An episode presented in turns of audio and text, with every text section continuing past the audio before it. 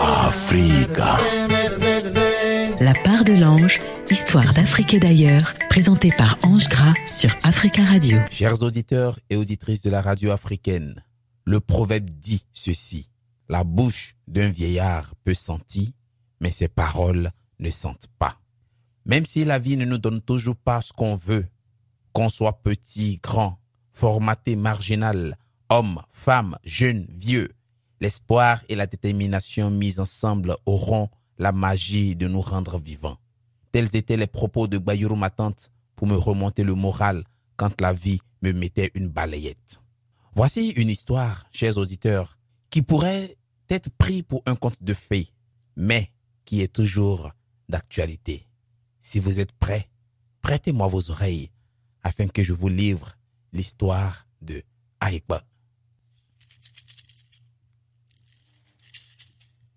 Il était une fois un roi et une reine qui n'avaient pas d'enfants. Oh.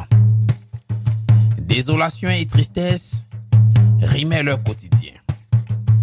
Partout au royaume, on entendait des cris d'enfants. Et la reine était de plus en plus triste. Elle était de plus en plus malheureuse. Vous savez, chers auditeurs, quand les parents grondent leurs enfants pour telle ou telle bêtise, la reine, quand elle voit ça, oh, elle veut faire aussi, mais elle n'a toujours pas d'enfant. Son mari et elle finissent par trouver une solution. Ils y recueillent une petite étrangère à qui ils donneront l'éducation comme si c'était leur propre fille. À défaut du chien, on peut prendre le chat pour aller à la chasse.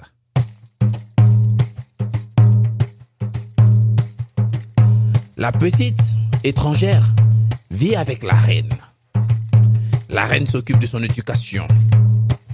Et tout se passe bien. Un jour, pendant que la petite jouait, elle rencontre la fille d'une mendiante. Et vous savez, chers auditeurs, entre les enfants, le courant passe très vite. Les deux enfants se lient d'amitié. Et la reine qui était dans ses appartements, qui regarde tout ça, sa fille qui joue avec euh, la fille d'une mendiante, elle ne trouve pas ça opportun. Elle ne voit pas ça d'un bon œil.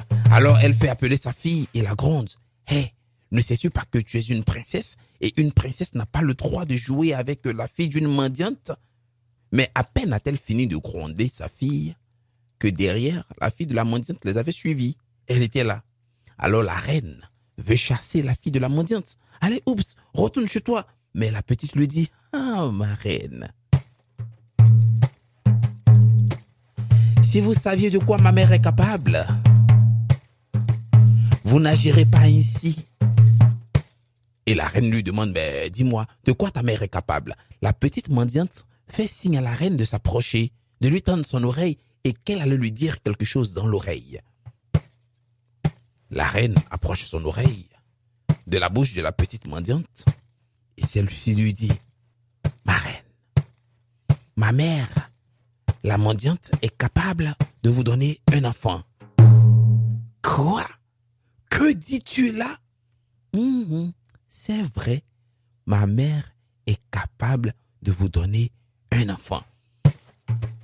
Alors tout de suite, chers auditeurs, la reine fait appeler la mendiante qui arrive. Et la reine lui dit, dit, tu sais ce que raconte ta fille? Non, je ne sais pas, ma reine, que dit-elle? Elle dit que tu es capable de me donner un enfant. Et la mendiante nie. Elle dit à la reine, oh, chère reine, il ne faut pas prendre pour agent comptant ce que racontent les enfants. C'est faux, je n'ai pas un tel pouvoir. La reine est fâchée. Mais la petite lui dit, ah non, ma reine, je connais ma mère. Je sais qu'elle ment. Elle a un petit secret. Si vous voulez qu'elle vous livre ce qu'elle sait, si vous voulez qu'elle vous donne un enfant, elle a un tout petit secret que je vais vous dévoiler. La reine attend. Et la petite lui dit, chère reine, si vous voulez que ma mère vous dévoile le secret pour avoir un enfant, il faudra lui faire boire beaucoup d'alcool.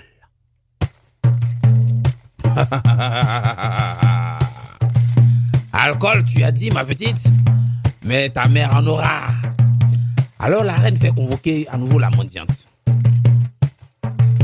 Elle lui donne à boire un verre, deux, trois verres, quatre, cinq verres, six, sept et huit. Comme là, c'était, comme là,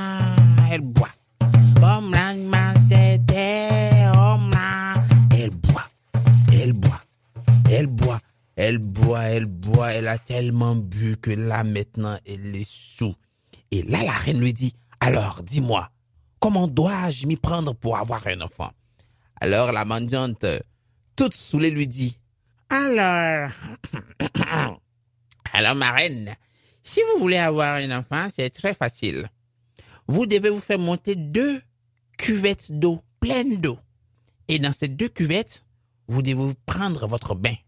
Un bain dans l'une et un autre bain dans l'autre.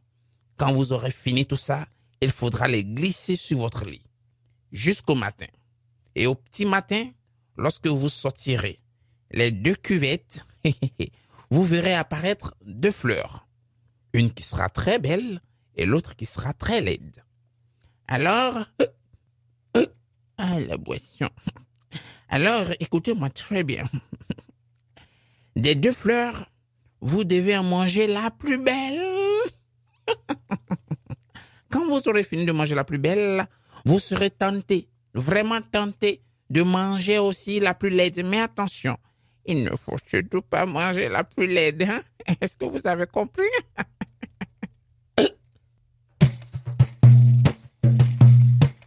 Chers auditeurs, la reine suit à merveille. Elle suit à la lettre les conseils de la mendiante. Et comme prévu au petit matin, lorsqu'elle a fini de prendre son bain, elle regarde. Exactement, il y a deux fleurs. Une qui est belle et l'autre qui est affreuse. Elle goûte la première fleur. Chers auditeurs, je vous dis que le goût est pot.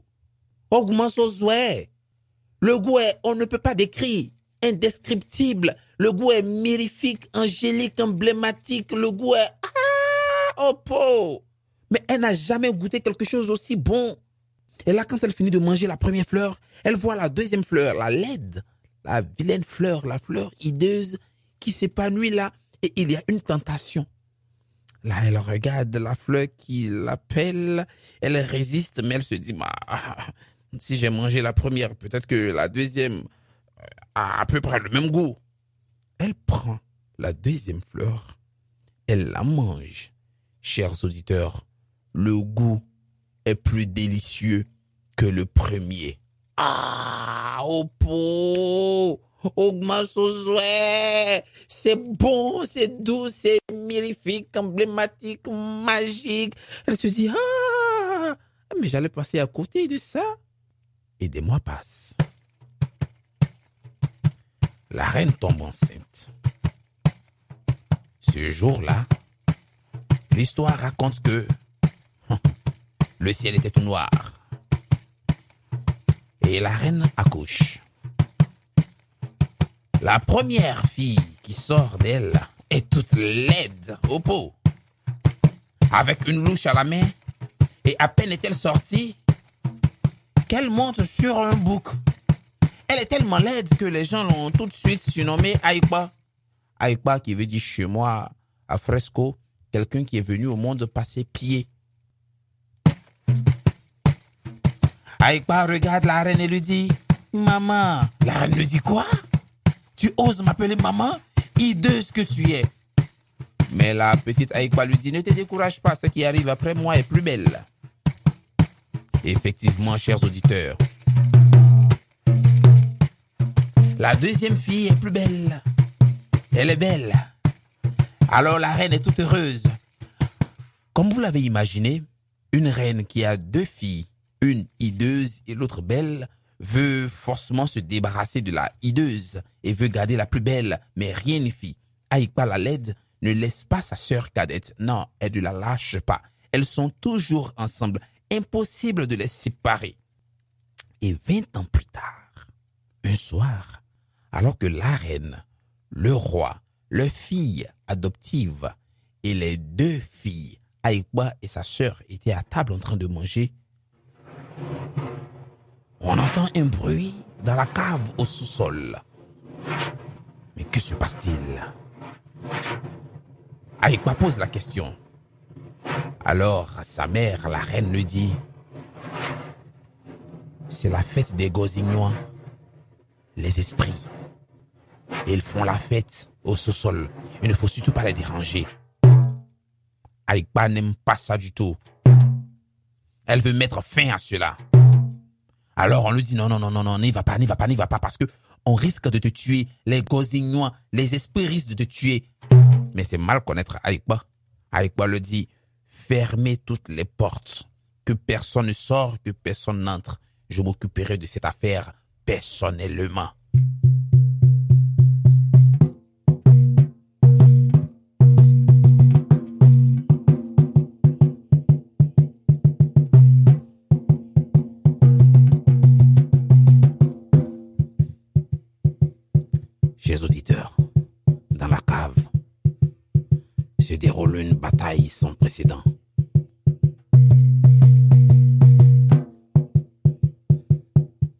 On entend des bruits que jamais auparavant on n'avait entendus. Comme si le palais allait s'écrouler. Il y avait un tel vacarme. Il y avait un tel bruit. Il y avait du mouvement que tout le monde avait peur. Tout le monde était terrifié. Et comme par miracle, il y a une toute petite porte de la cave qui s'ouvre. Et la sœur d'Aïkba se glisse à l'intérieur pour voir exactement ce qui se passe. Mais une fois qu'elle a entré sa tête, sa tête est tranchée et remplacée par la tête d'un veau. Alors la petite arrive dans le palais, elle déambule avec sa tête de veau en train de meugler partout. Aïkba s'est battue à la cave. On dit que fort heureusement, elle est venue à bout de tous les esprits. Et quand elle arrive chez elle pour retrouver enfin sa famille, elle voit que sa sœur a une tête de veau. Oh, mais elle pique une colère noire. Elle monte sur ses grands chevaux. Elle réprimande tout le monde. Mais quoi? Vous n'avez pas été capable même de la protéger, de la garder? Regardez maintenant ce que vous avez fait. Aïkba est hors d'elle. Là, il faut qu'elle reparte. Il faut qu'elle retrouve les Gozignois. Il faut qu'elle retrouve les esprits. À son père, le roi, elle demande un bateau. Un bateau pour aller en voyage, seule avec sa sœur. Il faut qu'elle retrouve les Gozignois. Amour, amour, amour, amour, amour, amour, amour, amour, amour. On y va en route.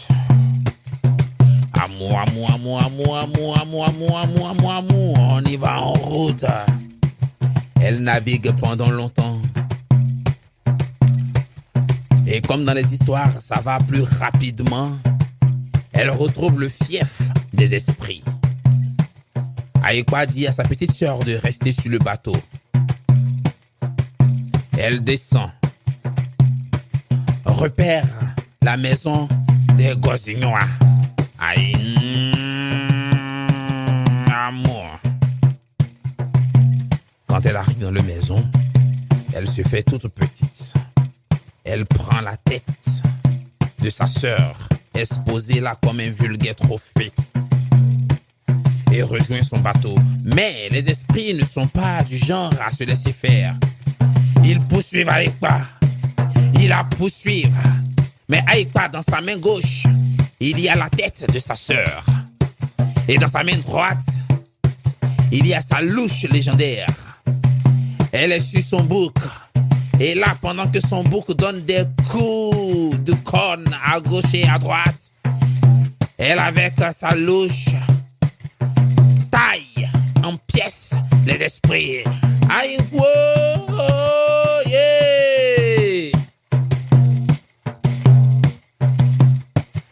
pourrait durer longtemps, mais les esprits sont fatigués. Ils n'ont jamais vu une fille aussi intrépide que Aïkba. Finalement, il la laisse partir. Quand elle arrive sur le bateau, Il enlève la tête de veau et remet la tête de sa petite soeur à sa place. Enfin, sa petite soeur est là, toute belle, toute en vie, et tout va bien. Elles reprennent le bateau et se mettent à naviguer. Chers auditeurs, cette histoire pourrait finir comme ça, si seulement le bateau n'avait pas échoué. Échoué sur une rive d'un royaume où le roi est veuf. Hmm, ça fait beaucoup, hein? Le bateau a échoué sur une rive d'un royaume où le roi lui-même est veuf.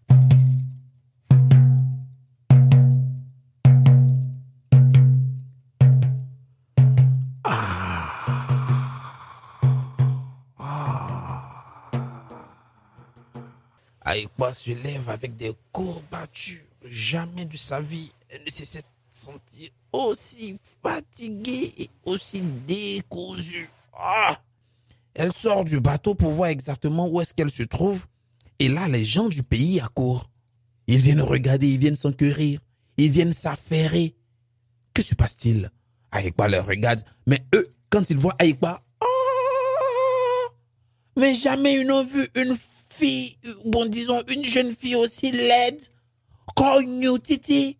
Ah Opo Aïkba les regarde. Elle est étonnée de voir qu'ils sont étonnés de voir une femme aussi laide qu'elle. Alors, tous ils veulent fuir d'abord. Mais ils ont pour réflexe de demander Est-ce qu'il y a une autre personne dans le bateau?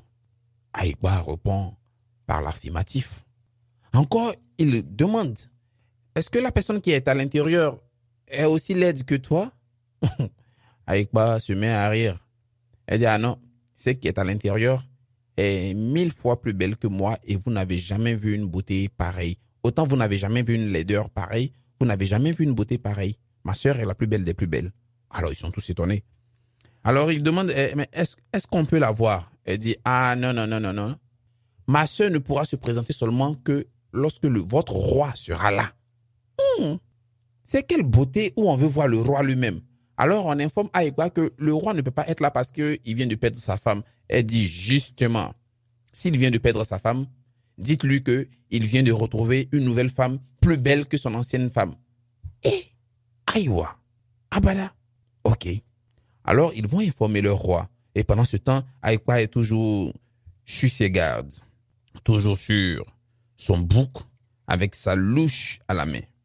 Le roi arrive. Il demande maintenant à voir la sœur de Aïkba, qui lorsqu'elle sort, chers auditeurs, je vous dis, le ciel est devenu tout clair. Le soleil a arrêté sa course. Le vent a arrêté de souffler. Les oiseaux même qui partaient se sont arrêtés. Ils ont écaquillé les yeux. Ils ont dit, quoi? On n'a jamais vu une beauté pareille. Son sourire illuminait. On n'avait pas besoin même de lumière encore dans le monde entier. Parole de conteur. Oh, pot. Alors le roi a le cœur qui bat la chamade. Jamais il n'a vu une beauté pareille. Mais le roi veut épouser, vous connaissez les hommes, quand il a le cœur qui bat la chamade comme ça, le roi veut épouser la sœur de Aïkba. Mais c'est sans compter sur Aïkba. Aïkba ne veut pas. Elle refuse. Quel est le motif de son refus? Personne ne sait. Le roi négocie avec Aïkba. Mais Aïkba, chers auditeurs, je vous dis, reste stoïque sur sa position. Elle dit. Sa sœur ne peut pas épouser le roi alors qu'elle-même, la grande sœur, elle est célibataire. Eh? Alors Aïkba dit au roi, si tu veux épouser ma sœur, il faut que tu me donnes ton fils, qui est aussi en âge de se marier. Négociation, c'est négociation. Négociation, on met ici, on met là-bas. On met là-bas, on met ici. On dit qu'on a planté Goya, fait dire que c'est sorti mangue là-bas. On met ici, clic, clic, clic, clic. Oh, pro, Nawari est tellement titi. Tu es compliqué comme femme. Tu es compliqué comme négociatrice. Ah! Discussion après discussion, chers auditeurs. Aïkba finit par accepter. Mais le problème n'est pas Aïkba. Le problème est le fils du roi. Mais quand ce dernier voit Aïkba, oh, il regarde son père. Aïyabana, qu'est-ce que je t'ai fait, papa? Si tu voulais me tuer, fallait me tuer plus vite. Mais pourquoi me donner un mariage à une femme qui est aussi hideuse comme ça? Ah, Opo, miena, je suis foutu. Ah Le père regarde son fils. Il est désolé. Chers auditeurs, le jour du mariage, il y a un grand cortège, il y a des festivités, mais le fils du roi, il demande une seule chose à Aïba. Il lui dit pardon, Aïbana, Brinanego, tais-toi. C'est vrai que tu es hideuse, mais ne parle surtout pas, parce que là, je n'ai vraiment pas envie de t'entendre. Pendant que le cortège nuptial continue sa marche, le roi devant avec la sœur de Aïkwa, Aïkwa ne peut s'empêcher de parler. Elle regarde le fils du roi et lui dit, mais pourquoi toi-même tu ne dis rien? Alors le garçon lui dit, mais que veux-tu que je dise? Eh bien, tu pourrais me demander pourquoi je chevauche un bouc aussi affreux. Hum, c'est vrai, hein? Oui, pourquoi chevauches-tu un bouc aussi affreux? Ça? Un bouc affreux? Oh, C'est le cheval le plus merveilleux qui soit, celui dont rêverait n'importe quel fiancé. Et chers auditeurs, tandis qu'elle prononçait ces paroles, le bouc se transforme en cheval, le plus majestueux que le prince ait jamais vu. Un peu plus tard, voyant que son fiancé était toujours aussi maussade et silencieux, Ayekpa lui redemande pourquoi il ne dit rien et sa réponse fut identique à la précédente. Tu pourrais me demander pourquoi je tiens cette horrible louche. Le fils du roi en a. Mais pour faire la conversation, parce qu'elle ne peut pas se taire, il dit, bon, oui, pourquoi tiens-tu cette horrible louche? Et Aïkba de répondre, quoi? Ça? Une horrible louche? Mais c'est le plus bel éventail argenté qui soit, celui dont rêverait n'importe quel fiancé. Chers auditeurs, et aussitôt la louche se transforma en un éventail argenté si brillant qu'il se mit à miroiter. Ah, plus loin, constatant que l'état du prince n'avait pas changé, Aekwa s'inquiète de nouveau de son silence et lui suggère de demander pourquoi elle portait un aussi vilain capuchon gris sur la tête. Bon, lui, pour faire la conversation encore, il lui dit, oui, pourquoi portes-tu un si vilain capuchon gris sur la tête? Et Aekwa de retorquer, quoi? Un vilain capuchon oh, tu ne connais pas, hein? Ça, c'est la couronne d'or la plus excellente qui soit, celle dont rêverait n'importe quel fiancé. Chers auditeurs, est ce qu'elle dit se réalise dans la seconde qui suit? Au bout de quelque temps, enfin, voyant que le jeune homme restait toujours aussi triste et aussi muet qu'au moment du départ, Aïkba ne peut s'empêcher de parler et elle lui pose la question, mais, pose-moi la question, pourquoi mon visage est si gris et laid? Oui, pourquoi ton visage est si gris et laid? Quoi? Moi laide oh, oh, oh, Tu connais pas hein? Tu trouves peut-être que ma sœur est plus belle que moi? Mais je suis dix fois plus belle encore. Et tandis qu'il levait les yeux vers elle, le prince découvre une jeune fille d'une si grande beauté qu'il sut au fond de lui qu'il ne trouverait pas plus belle ailleurs. Instantanément, oh, le sourire revient sur ses lèvres. Ah, chers auditeurs, je vous avoue. Et bientôt, la posture affligée des derniers instants ne fut qu'un ancien souvenir, un vieux souvenir. Chers auditeurs, là, elle venait de se transformer. Aïkba. On dira que c'est un conte de fées, mais elle était mais des plus belles, des plus belles. Ils ont fait une grande fête. La fête fut belle. Aïkba et sa sœur, avec leurs différents époux, ont rendu visite à leurs parents et leurs sœurs adoptives. Ah, là-bas encore, c'était la fête. Ils ont fait la fête pendant des jours et des jours. Il y avait à manger, il y avait à boire. Et chers auditeurs, je vous dis, pendant que je vous parle là même, la fête continue. Et en ces temps qui courent, avec les inflations qu'on connaît là, je puis vous avouer que vous ferez mieux de vous dépêcher d'aller à la fête là-bas. Parce que là-bas, il y a à manger, il y a à boire, il y a tout gratuitement. Alors, on me pose toujours la question, Ange, pourquoi est-ce que tu racontes cette histoire? Quand on raconte cette histoire, on dit que tout ce qui est ténèbres n'est pas malédiction. Car la lumière trouve son importance grâce aux ténèbres. Ce qui vous rend triste aujourd'hui sera la préparation de votre joie demain dans vos combats quotidiens, rappelez-vous que vous n'êtes pas seul. Il y a toujours un ange à vos côtés. Chers auditeurs, la bouche d'un vieillard peut sentir, mais ses paroles ne sentent pas. C'était la part de l'ange sur Africa Radio avec Ange Gras. Africa.